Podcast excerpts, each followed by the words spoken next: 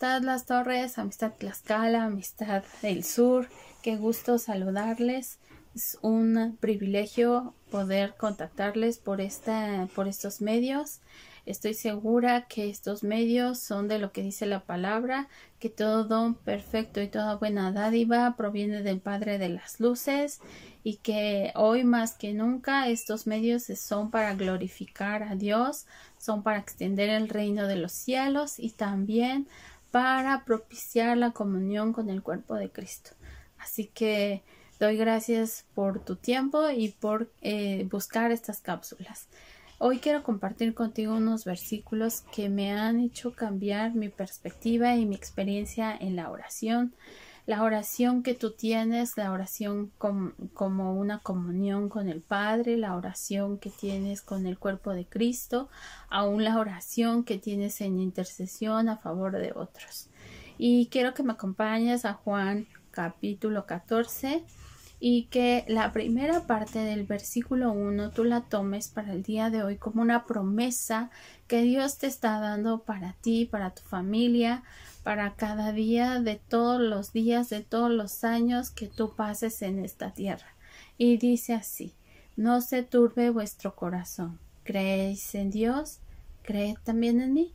Y son palabras de Jesús, que si tú crees en Dios y crees en Jesús, pues tú siempre vas a estar vinculado conforme a su corazón. Y en el versículo 6 también nos recuerda, dice Jesús son palabras que Jesús le está diciendo a sus discípulos antes de que se vaya. Está preparando a sus, a sus discípulos para que ellos pues tomen en cuenta todo lo que les enseñó, todo lo, todo lo que les dejó, porque Él ya está a punto de irse. Y les dice, yo soy el camino, la verdad y la vida. Nadie viene al Padre si no es por mí. Estas palabras me recuerdan a Juan 3:16 porque de tal manera amó Dios al mundo que dio a su único Hijo, a Jesucristo, para que todo aquel que en él cree no se pierda, mas tenga vida eterna. Y el 17 dice que Jesús vino no para condenar al mundo, sino para que el mundo fuera salvo por Jesús. Esas son promesas inigualables, promesas que nadie más puede hacernos, nadie más puede hacernos ni cumplirlas más que Dios y Jesús. Y estas promesas fueron las que nosotros creímos en nuestro corazón y por lo tanto, como dice Romanos, que, que creemos en nuestro corazón para fe, pero que confesamos con nuestra boca para justicia y salvación. Fue por eso que nosotros abrimos nuestra boca dándole el lugar y el trono de nuestra vida y de nuestro corazón a Jesús, reconociéndole como nuestro único Señor y Salvador. Y si te das cuenta, esa oración cambió nuestra eternidad. Esa oración cambió nuestro destino. Esa oración movió el cielo palpable a favor de nuestras vidas aquí en la tierra. Y esos ingredientes siempre deben de estar en nuestras oraciones. Las oraciones deben de estar acompañadas de todas esas promesas que Dios nos ha dado en su palabra. Por eso en el versículo 21 de ese mismo capítulo dice, el que tiene mis mandamientos y los guarda, ese es el que me ama.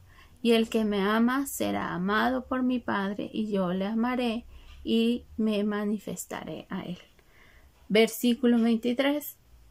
El que me ama, mi palabra guardará, y mi Padre le amará, y vendremos a él y haremos morada con él. Entonces, nosotros al estar orando conforme a las promesas que Dios nos ha dado en la palabra, no solamente las oremos, sino que las atesoremos, las creamos y las guardemos en nuestro corazón y que sean parte de nuestra oración, harán que el cielo sea se mueva a favor de nosotros aquí en la tierra, pero sobre todo que nosotros podamos tener esa morada con el Padre, con el Hijo y con el Espíritu Santo, como dice el versículo 21. Que el Padre nos amará, que Jesús el Hijo vendrá, se manifestará a nosotros, que el Padre y el Hijo harán morada con nosotros y que el Espíritu Santo estará con nosotros todos los días para siempre, porque el Padre está en el trono, Jesús está a la diestra glorificando al Padre y el Espíritu es el que está con nosotros aquí en la tierra todos los días. Y versículo 24 hay una advertencia. El que no me ama no guarda mis palabras y la palabra que habéis oído no es mía, sino del Padre que me envió. Es decir, que Jesús es el portavoz del corazón del Padre. El Padre quiere que le amemos, que amemos su palabra, que estemos en comunión con el Padre, con el Hijo y con el Espíritu Santo y así vivir aquí en la tierra con los ojos puestos en el cielo, pero siendo morada con la perfecta Trinidad. Así que cuando tú ores, cuando tú estés en tu tiempo de comunión, toma en cuenta estos aspectos. Cuando tú estés en el tiempo de, de comunión con el cuerpo de Cristo, en, los en el discipulado, en las conexiones de los grupos homogéneos, toma en cuenta esto. Y cuando tú estés en intercesión a favor de otros, toma en cuenta esto también. Tú puedes hacer que el destino eterno de alguien más cambie. Tú puedes hacer que tu vida, tu día sea diferente. Así que espero que esta palabra te haya sido de bendición y nos vemos la próxima. Que Dios te bendiga.